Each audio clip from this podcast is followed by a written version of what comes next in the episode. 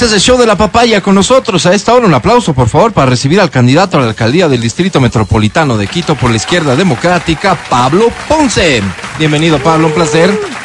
Gracias, amigos. Bienvenido. Es siempre un gusto compartir con ustedes, con ustedes en el show de la papaya. Pablo, eh, hay mucha gente en vehículos ahora circulando que nos escucha. Hay una noticia que surge de tus propuestas, de tu plan de trabajo, y es que la revisión técnica vehicular no sea anual, sino bianual. Por favor, cuéntanos un poquito sobre esto. Sí, eh, efectivamente uno de los eh, problemas que tiene la población en general es eh, lo incómodo de la revisión vehicular. A mí mismo me pasó que voy, me dijo, me, dicen tiene que cambiar una cosa secundaria, por supuesto, tienes que volver a hacer todo el trámite y es eh, un cuento de nunca acabar. Adicionalmente a eso, ¿a quién se le ocurre tener cuatro o cinco centros de revisión para tres millones de, de, de habitantes del distrito y para un parque automotor que ya eh, bordea los 800 mil? Entonces, es ilógico. La idea es, primero, el poder ampliar los centros de revisión, al menos a 20 centros de revisión. ¿Quiénes podrían ser? Precisamente las aseguradoras. Tú compras el auto, está asegurado tu auto, ellos tienen ya mecánicas absolutamente homologadas de primer nivel, que puedan ser estas las que nosotros vayamos, si es que pasa alguna situación, o cualquiera de los ciudadanos pueda ir a cualquiera de estas 20, 30 mecánicas, las que sean necesarias, homologando eh, que tengan todos los equipos técnicos necesarios. Pero lo segundo, mira, el parque automotor en Quito es muy nuevo, es tremendamente nuevo. Entonces, que eh, cualquier concesionario te da cinco años de garantía Sí, pues. en la compra de tu auto. La idea es que cualquier auto que esté desde el 2000, ¿no es cierto? Es decir, que tenga hasta los cinco años, efectivamente, mientras no caduque la garantía, puedas hacerlo bianualmente. ¿Con eso qué haces? Uno, no incomodas a la gran mayoría de la ciudadanía. Dos, realmente son autos nuevos, porque estamos hablando de un parque automotor eh, absolutamente nuevo, por eso la garantía que te da el concesionario. Y a- así tú evitas esas... eh, ojo, no es el- la pérdida de tiempo se traduce en muchísimo dinero e incomodidades. Seguro. Se- la idea es volverle a una ciudad mucho más dinámica, más cómoda. El tema, por ejemplo, si te pregunto cuántos kilómetros se mueve la ciudad, unas, algunos de los técnicos dicen a 3 kilómetros o a 5 kilómetros Por hora. por hora, mientras Guayaquil se mueve a 20 kilómetros por hora. Entonces, claro, todo el aparato productivo se retrasa por la velocidad Y, y- y- y cada cosa suma. Eh, eh, Todo un, suma. un poco hay que volver al origen. El concepto de la revisión técnica vehicular es garantizar que circulen vehículos que técnicamente están en condiciones de hacerlo. Correcto. Si es que ese vehículo está en condiciones de hacerlo, ¿qué, qué más nos garantiza que está en condiciones de hacerlo que sea un auto nuevo? Claro que pueden haber excepciones y claro que puede haber un problema de fábrica, pero serán excepciones. Entonces tiene sentido lo que dices. Pero el fondo del problema es lo que mencionas, Pablo. El fondo del problema es que la movilidad de Quito eh, es uno de nuestros principales enemigos para la productividad. Fíjate que incluso si lo vemos desde la perspectiva de la construcción del ser humano, el tiempo que pasa con su familia, cuánto esto aporta, esto viene siendo analizado por nuevas teorías en el manejo de los recursos humanos, la necesidad de que cada trabajador tenga tiempo no solo de calidad, sino cantidad con su familia, seres queridos y demás. Entonces, el hecho de que permanezcamos tanto tiempo en traslados en la ciudad de Quito va en contra de todas estas lógicas. Efect- ¿Cómo se resuelve esto, Pablo, en el fondo? Porque yo veo con preocupación, acabas de decir 800 mil vehículos se podría estimar en Quito, ¿no es cierto? ¿Y qué, qué hay que hacer? ¿Prohibir a la gente que, que use el vehículo? ¿Prohibir a la gente que compre un vehículo? ¿O las soluciones son de otro tipo? Primero hay que entender que el 70% de la población de Quito se transporta o nos transportamos en eh, lo que es el transporte público. ¿Qué debe hacer la autoridad responsable? Modernizar la flota de transportes públicos. Eh, yo he hablado con eh, gran parte del sector de la transportación, me conocen, yo fui el presidente de la Comisión de Movilidad en su momento, eh, y llegamos a un acuerdo, es una buena noticia para los quiteños y quiteñas. Primero, cambiar el parque automotor, ellos están de acuerdo en buses eléctricos que ya tienen viabilidad, me han presentado la documentación. La falta de decisión política es que al menos 200 unidades que ya estaban eh, listas para poder ser ofertadas se les haya perdido. Voy a retomar precisamente este, este proyecto. Y eh, lo segundo, por fin dicen, ok, ojo lo que te voy a decir. Nosotros planteamos hace 18 años la caja común. Bueno, hoy con Pablo Ponce se va a lograr por fin hacer el tema de la caja común. Para que se entienda a todos los radioescuchas, ¿qué es la caja común? Todo el transporte público entra a una sola caja y luego se eh, redistribuye. Pero ¿cómo van a distribuir? Por kilómetros recorrido. Esto tiene dos ventajas importantes. Una, ya no estás con esas corridas que inclusive arriesgas eh, la seguridad del de, peatón, sí. eh, de los usuarios. Y segundo, vas a tener mayor servicio, ¿no es cierto?, a los barrios periféricos, porque el municipio lo que va a pagar es por kilómetro recorrido. Pablo, eh, volvamos al tema de las unidades de estas eléctricas, o sea, renovar el parque automotor del servicio de transporte público es una decisión del transportista. Al final, ellos son los que van a tener que pagar, que endeudarse para tener una nueva unidad o cómo funciona.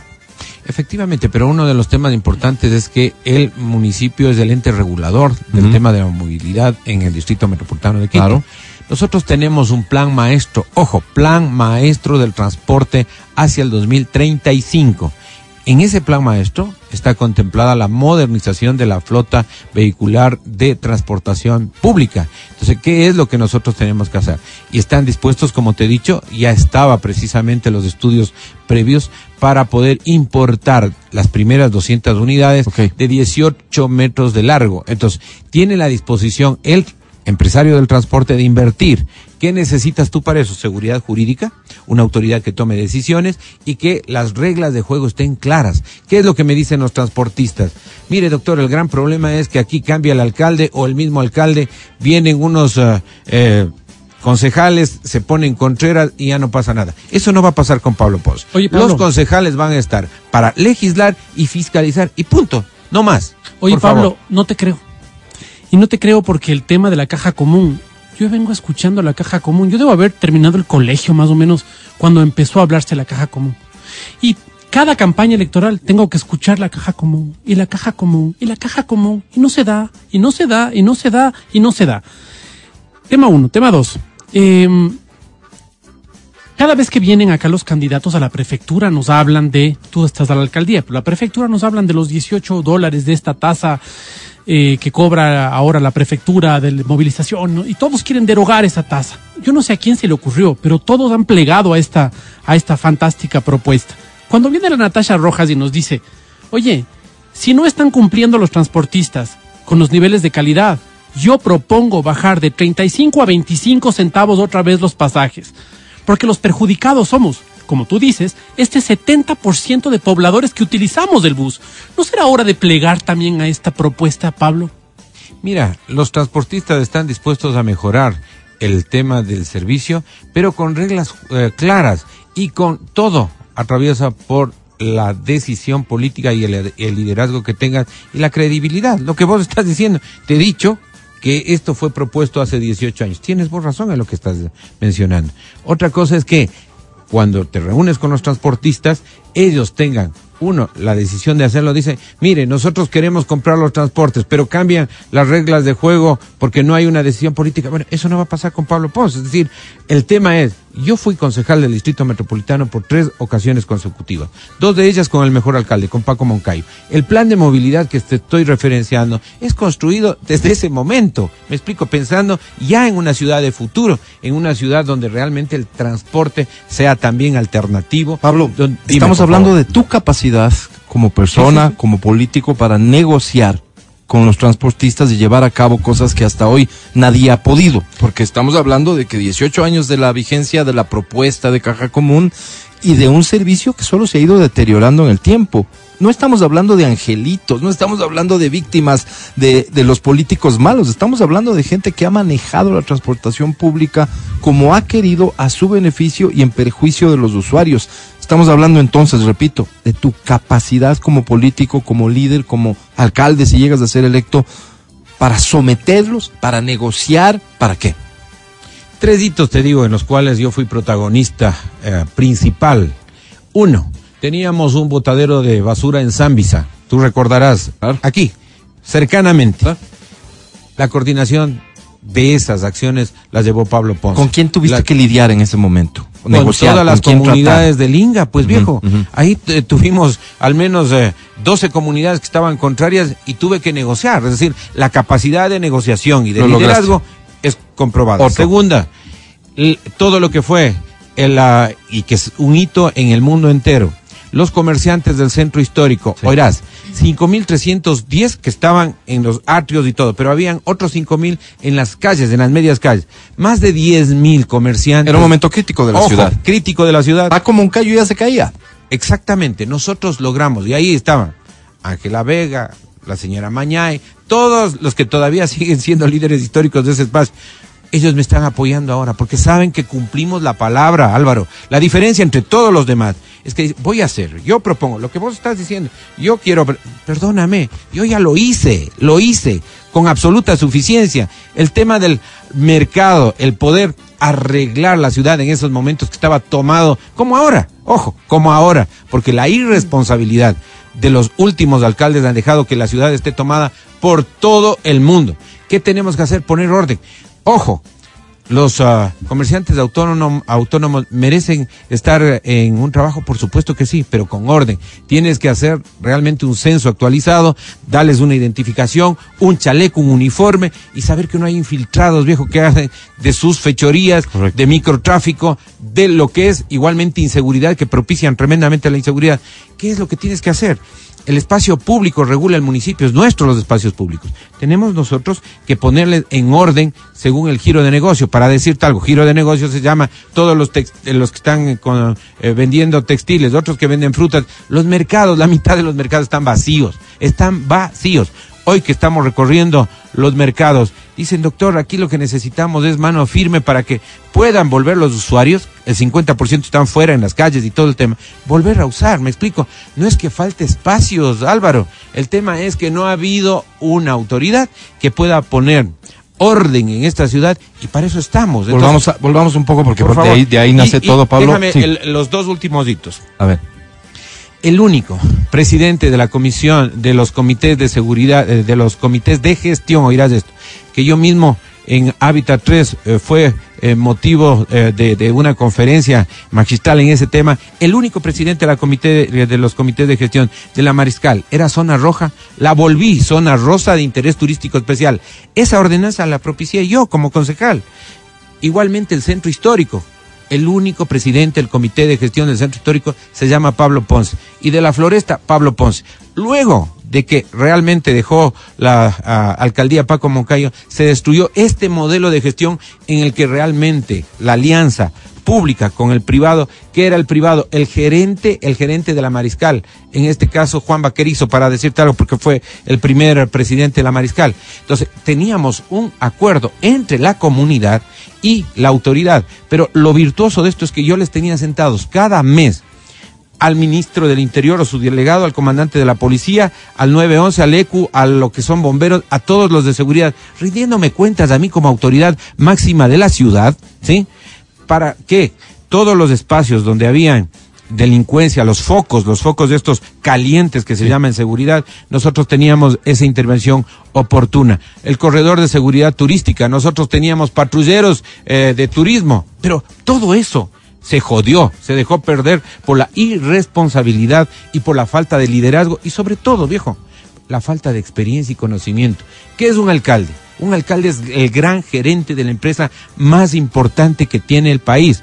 48 instituciones son las que maneja el alcalde en eh, la ciudad de Quito. Tú tienes que ser un gran gestor, no un gran teórico, porque teóricos y planificadores es una maravilla, pero que realmente se ha fajado en las negociaciones, en las calles, realmente se llama Pablo Ponce.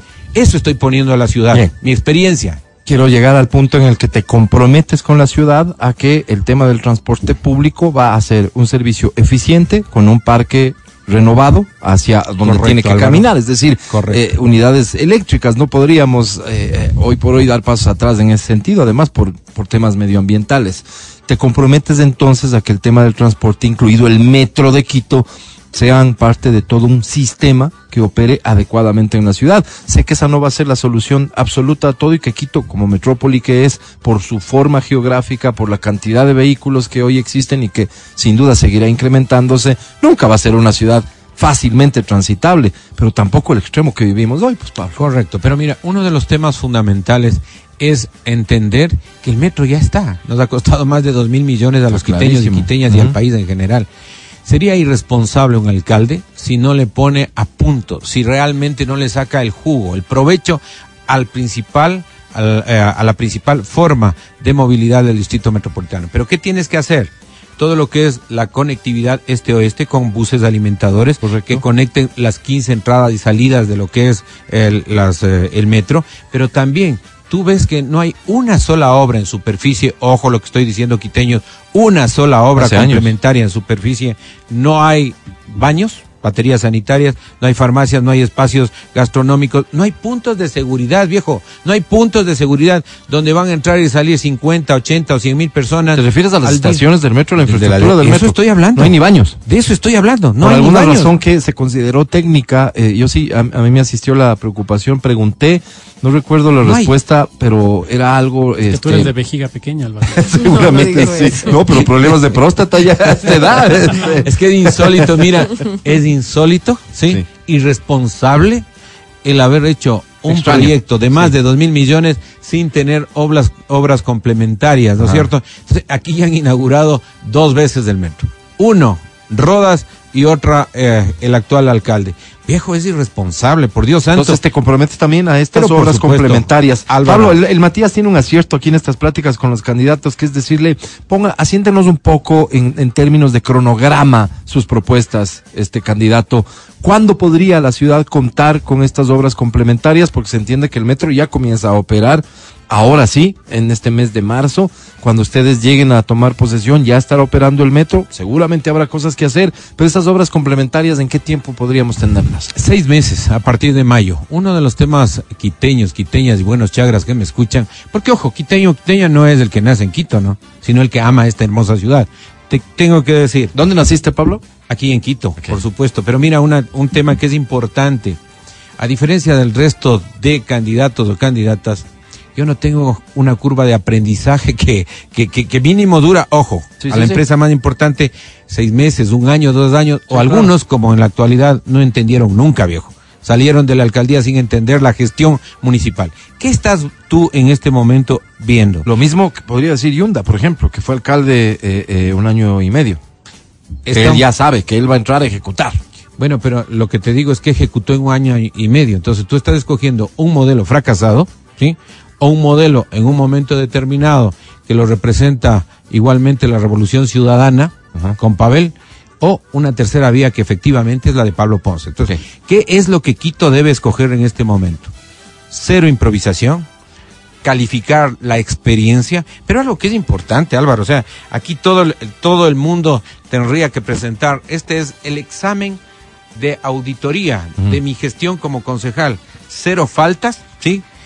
Y cero enriquecimiento ilícito o incremento No de hay nada patrimonio. que nadie pueda decir de Pablo está- Ponce. Mira, esa es mi carta de presentación, Álvaro y todos los que me eh, están eh, escuchando. Del análisis a las declaraciones de impuestos a la renta se determinó que los valores declarados guardan relación con las remuneraciones percibidas en el municipio metropolitano de Quito y en la Fundación Quirijaos Colegios Johannes Kepler, que es el mío. Cero faltas, cero faltas, me explico. Entonces, ¿qué es lo que tienes que hacer? Igual, el pago de impuestos y todo el tema. Y algo, una otra buena noticia para los quiteños presenté en la Defensoría del Pueblo. Hoy te están cobrando, ¿no es cierto?, valores indebidos cuando pagas el impuesto desde el año 2014. Sí saben que para todos, ¿Qué impuesto? tú puedes, eh, dicen que valores del, dos, eh, del año 2014 que no fueron cobrados, la Contraloría eh, le menciona al municipio que deben ser cobrados. Buen muchacho, el alcalde dice, bueno, vamos a cobrar y estos valores ya han sido caducados. Porque Impuestos tú puedes prediales, cobrar se refiere. valores, valores de hasta siete años de atrás. Esto es ocho años de atrás. Entonces, hemos presentado en la Defensoría del Pueblo para que se pronuncie el defensor del pueblo, por supuesto, haciendo su acción de defensa a los quiteños y quiteñas. Ok, ¿sí? ok. Eh, en el tema de impuestos. Pero algo que es eh, fundamental hoy, mira, entender el modelo de gestión. Yo represento un modelo de gestión exitoso con Paco Moncayo en sus dos alcaldías. Yo fui el hombre fuerte de Paco Moncayo, el hombre de confianza de Paco Moncayo. ¿Qué es Paco Moncayo ahora? Mi principal asesor. No, él va a no, estar... ¿No, él- está haciendo falta que Paco Moncayo haga un poco de campaña por Pablo Ponce? Bueno, lo está haciendo, Sí. lo está haciendo, sí. Más presencia, tal Decidido, posiblemente, te digo, pero decididamente está, inclusive, hemos tenido unos ah, videos en conjunto. Eh, el día viernes estuvimos inclusive con Rodrigo Borja y Paco Moncayo eh, juntos, porque claro, yo soy el representante de la socialdemocracia en Quito. ¿sí? Soy el candidato a la alcaldía de la izquierda democrática y justo estos dos líderes de la ciudad, un gran presidente como Borja y un gran alcalde como Paco Moncayo, apoyan mi candidatura. Gente seria no te va a apoyar, sinceramente. A gente que realmente no sea honrada, proba, trabajadora, ninguno de estos dos líderes históricos van realmente a apoyar. Oye, Rodrigo Borja se la jugó porque Rodrigo Borja estaba completamente descontinuado del, de la arena política nacional. Déjame decirte, me conocen. Y cuando alguien conoce, ¿sí? Como yo te conozco a ti, a tu padre Álvaro igual, sabemos quiénes somos y sabemos por quién nos podemos jugar. Entonces, Rodrigo Borja sabe por quién jugarse, el Paco sabe por quién jugarse, y Paco Moncayo con quien recuperamos la inseguridad de la ciudad en el año 2000. Ustedes recordarán que teníamos igualmente índices del, eh, delincuenciales altísimos. Él está eh, como mi asesor principal, ¿no es cierto? Y vamos a recuperar la seguridad de Quito, porque yo fui presidente del Comité de Seguridad y de Gestión eh, Ciudadana durante nueve años. ¿Qué hicimos? 840 comités de seguridad y convivencia ciudadana en 840 barrios. Les dotamos de alarmas comunitarias, de videovigilancia, unidas a lo que nosotros. ¿Esa infraestructura ya, ya, no existe, ya no está? ¿O, o, no la estamos utilizando? Está destrozada, Álvaro, tenemos mm. que repotenciar. Solo la curiosidad, ¿de dónde van a salir los fondos para repotenciar todo eso? Mira, nosotros tenemos 8 millones y medio de la tasa de seguridad ciudadana. Sí. ¿Dónde está la plata? Es lo que yo pregunto, dirás. Nosotros teníamos 6 millones en ese momento, recaudábamos 2 millones y medio eh, menos. Pero teníamos los, uh, las unidades de policía comunitaria a punto, pero perfectamente funcionando. Hoy no funcionan el 65%. Y el 45% restante funcionan 12 de las 24 horas. ¿Y sabes cuándo funcionan en el día y no en la noche? ¿Qué le preguntas específicamente a la gente de, de, la Secretaría de Seguridad del municipio? Porque tenemos, fíjate la casualidad, tenemos plática con ellos una vez terminada este, esta conversación contigo. ¿Qué les preguntamos específicamente? Que por qué han destrozado lo que con tanto esfuerzo nosotros logramos hacer, el poder constituir un tejido social que se auto-organizaba a través de los comités de seguridad ciudadana, que por qué las unidades de policía comunitaria no están funcionando a punto, que por qué no tienen los patrulleros, las motocicletas, no tienen ni siquiera para la gasolina, pasan el sombrero en los barrios los policías, que por qué han sido tan irresponsables en poder gestionar. No es que no haya plata, por Dios Álvaro, existen los fondos, pero no saben cómo gestionarlo. Hace 60 días sale una noticia que es pública para todos los medios de comunicación, que apenas el 39%, escúcheseme bien, del presupuesto municipal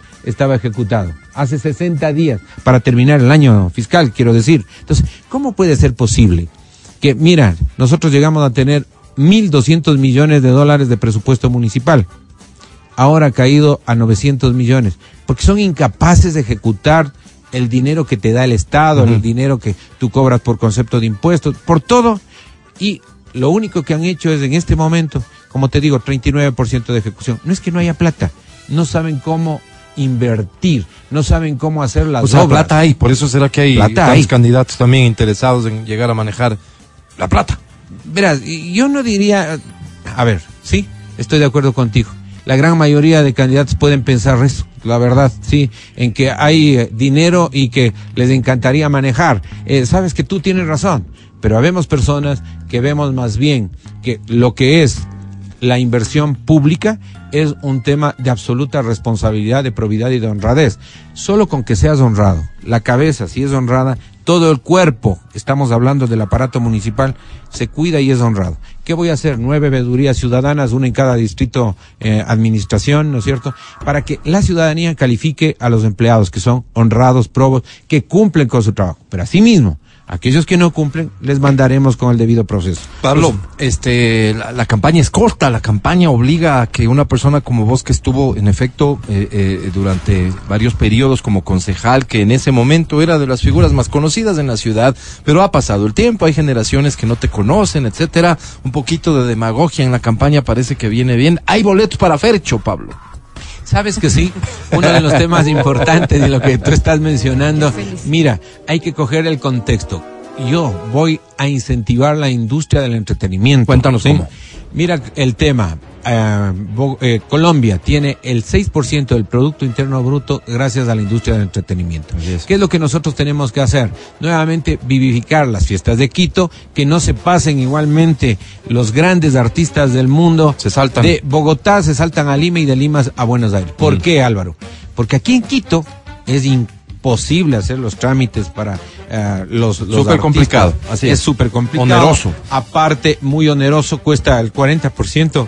Te descuentan entre. Y, y en- no hay espacios y heridos. apropiados para hacer. Toca hacer en un estadio que termina siendo costoso el estadio, que todo lo que hay que hacer para adecuar el estadio para poder ofrecer un show sube los costos de producción. Es complicado. Pero, pero mira, hay cómo hacerlo, porque en general hacen en espacios públicos, espacios, grandes espacios como el Parque Bicentenario. El gran tema es poder ser dinámico en lo que son permisos, en lo que es propiciar la industria del entretenimiento. Y hay que entender que cuando viene un artista internacional, la apertura hace los artistas nacionales. Es decir, van a tener mejores opciones para que se presenten los artistas nacionales con estos grandes artistas del mundo, hombres o mujeres, y es, realmente lo que yo he mencionado, es un pretexto para decir aquí, ¿cuántos millones de dólares dejó eh, el eh, Fercho en este momento? Las entradas se agotaron en 24 horas, viejo. Sí, claro. Es impresionante. Entonces, claro, Tuviste suerte de conseguir boletos. tuve suerte Nos porque... preguntan cómo hace aquí la gente para obtener, a- acceder a esos boletos que está Mira, ofreciendo Pablo. Simplemente me siguen en las redes sociales. ¿sí? Dos hacen eh, eh, tres, eh, eh, etiquetan a tres personas adicionales. Ok. Y nosotros vamos a hacer el, Un sorteo. el, el sorteo. De las personas que más eh, like haya recibido. Entonces hay un video específicamente de la promoción en las redes sociales de. Pablo Ponce, encuéntralo, este, etiqueta a tres personas de ese video, Así es. compártelo y estás participando para irte al concierto de Fercho. Ya no hay boletos, solo tiene Pablo Ponce Solo los boletos. yo, aquí tenemos seis boletos, ¿no es cierto? Que una cosa, Álvaro, Sí, lo vamos a entregar en un espacio que es realmente mágico, la recolección de PET. ¿Cuál es mi cierre de campaña? Un cierre de campaña ecológico, un cierre de campaña que lo que quiere es concientizar. Para juntar envases. Es- pero ojo lo que te digo, eh, juntar envases plásticos de PET que van a ser entregados en el Recilab que queda frente a la tribuna de los Chiris. Ok. Ese Recilab que es el laboratorio de reciclaje también lo fundé para que la gente sepa que el reciclaje es la única forma racional de no enterrar la basura, ¿sí? Y de que definitivamente eso genere ingresos. Solo el 3% de lo que es desechos sólidos en Quito se recicla. Estamos bajo la media nacional. Es una vergüenza. Entonces, ¿qué vamos a emprender? Desde el primer día vamos a emprender campañas de concientización ciudadana, pero no de un mes, pues no, sino de los cuatro años que dure mi gestión. ¿Cuándo es la del cierre de campaña, Pablo? Hay gente que está interesada en contribuir y en participar por los boletos. El día eh, 28, ¿sí? Vamos a hacer el cierre de campaña justamente en lo que es Con el, mucha anticipación. el ¿sí? Sí. Eh, y ahí van a poder entregar los colegios, los barrios, las organizaciones, el PET. ¿Qué es lo que buscamos nosotros? La mayor cantidad de PET que recolectes, pero también el mayor número de personas que esté involucrada, porque este es un ejercicio pedagógico, este es un ejercicio de eh, ciudadanía responsable. Entonces, claro, estos ejercicios no tienen que ser simplemente esporádicos, sino eh, sostenidos. Tú sabes, soy, perdón ponerme en la primera persona, posiblemente la, la persona en, en, eh, en el distrito metropolitano que ha propiciado la mayor siembra de árboles. Dos millones trescientos mil árboles hemos sembrado, no Pablo Ponces, pero sí con la alianza de lo público y lo, privado, más de 52 organizaciones, ¿no es cierto? Pero, ¿desde dónde? Desde la posición de ciudadano responsable, no de autoridad, ojo. Entonces, toda mi vida estado comprometido con el tema de educación. Soy un ed- educador por más de 32 años. Hoy precisamente tenemos una, ah, un ah, debate, ¿no es cierto?, que se llama Candidatos a la Alcaldía, el conversatorio de los jóvenes. dónde? En la UTLA. Vamos a estar todos los candidatos. aceptaron todos? Espero que estén todos, espero que estén todos. Ojalá los no. jóvenes merecen el mismo respeto y sobre todo, ojo, lo que tú dices, la mayor información para que puedan votar De con conocimiento y con ¿Eso es conciencia. cuándo, Pablo? ¿Hoy? Eso es hoy día en la Ujú. UTLA a partir de las 5 de la tarde. ¿Y qué es lo importante? Mira, Álvaro, escuchar a los jóvenes. ¿Qué dicen los jóvenes? Pablo, necesitamos salud mental. Estamos, perdón la expresión, estamos jodidos luego de la pandemia, Sí, tenemos depresión, el índice más alto de suicidios es ahora. ¿Y qué es lo que eh, dicen? Confíen en nosotros. Por favor, fomenten espacios públicos iluminados y sanos. Eso es lo que voy a hacer.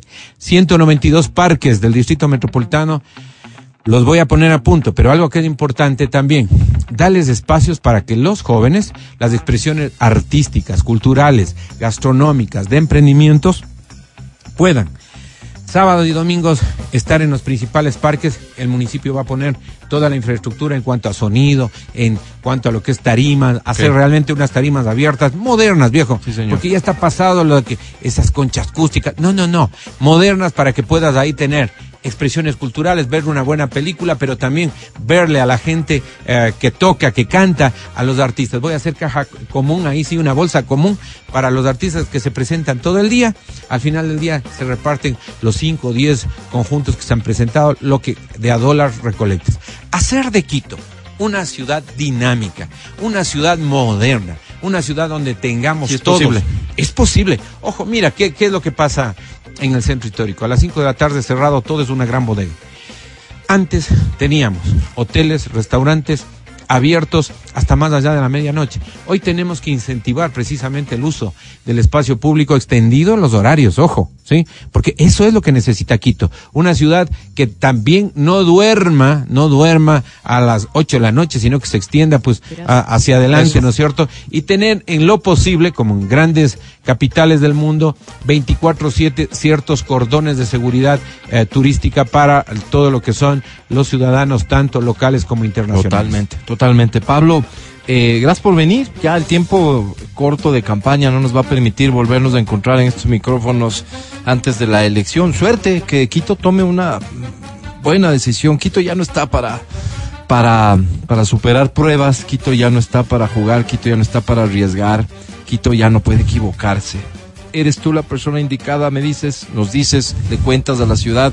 Pablo, despídete, por favor, de la manera más breve posible, diciéndole a la gente, ¿por qué vos eres mejor que el resto? Porque tengo experiencia comprobada, porque soy una persona que toda la vida en lo público y lo privado ha sido una persona que ha demostrado que lo que dice cumple y porque nosotros no podemos volver al populismo, al populismo de lo que es realmente eh, representante una alcaldía que eh, está cuestionada o tampoco a lo que ha sido precisamente el representante de lo que es el correísmo, en este caso eh, Pavel, ¿no es cierto? Te referiste en principio a quién, a Jorge Yunda. Exactamente. Entonces, lo importante es esta, esta tercera vía. La izquierda democrática es un partido tradicional de Quito, de Pichincha, de la Sierra, que ha estado representado por gente digna. En este momento, por supuesto, por Pablo Ponce. Esperamos que voten por la 12, que voten por Izquierda Democrática el día 5 de febrero. Es un tema de sobrevivencia, Álvaro, más allá de cualquier cosa. Hoy, o se vota responsablemente por la alcaldía de Quito, o lamentablemente Quito ya no va a aguantar más. Estamos en el peor momento de la historia de Quito. Se ha perdido el liderazgo como ciudad. Somos la quinta ciudad en el país, luego de Guayaquil, de Cuenca, de Loja, de Manta, está Quito no podemos seguir así. Tenemos que cambiar la historia de Quito y Pablo Ponce la va a cambiar simplemente con formulaciones que ya las dice, a diferencia de todos los demás, lo que dicen es voy a hacer. Síganme en las redes sociales, Pablo Ponce, ¿no es cierto? Y vean a profundidad lo que es mi plan de gestión administrativa. Vamos a poner la casa en orden, Álvaro. Créame que sé cómo hacerlo. Te he dicho tres cosas concretas muy difíciles que nadie hizo y que estuve yo en primera persona apoyando precisamente en solucionar los problemas enormes que tiene esta ciudad. Así que vota 12, Pablo Ponce, el día 5 de febrero. Éxitos, Pablo. Gracias por venir. Corte, volvemos. Estás escuchando el podcast del show de la papaya de XFM.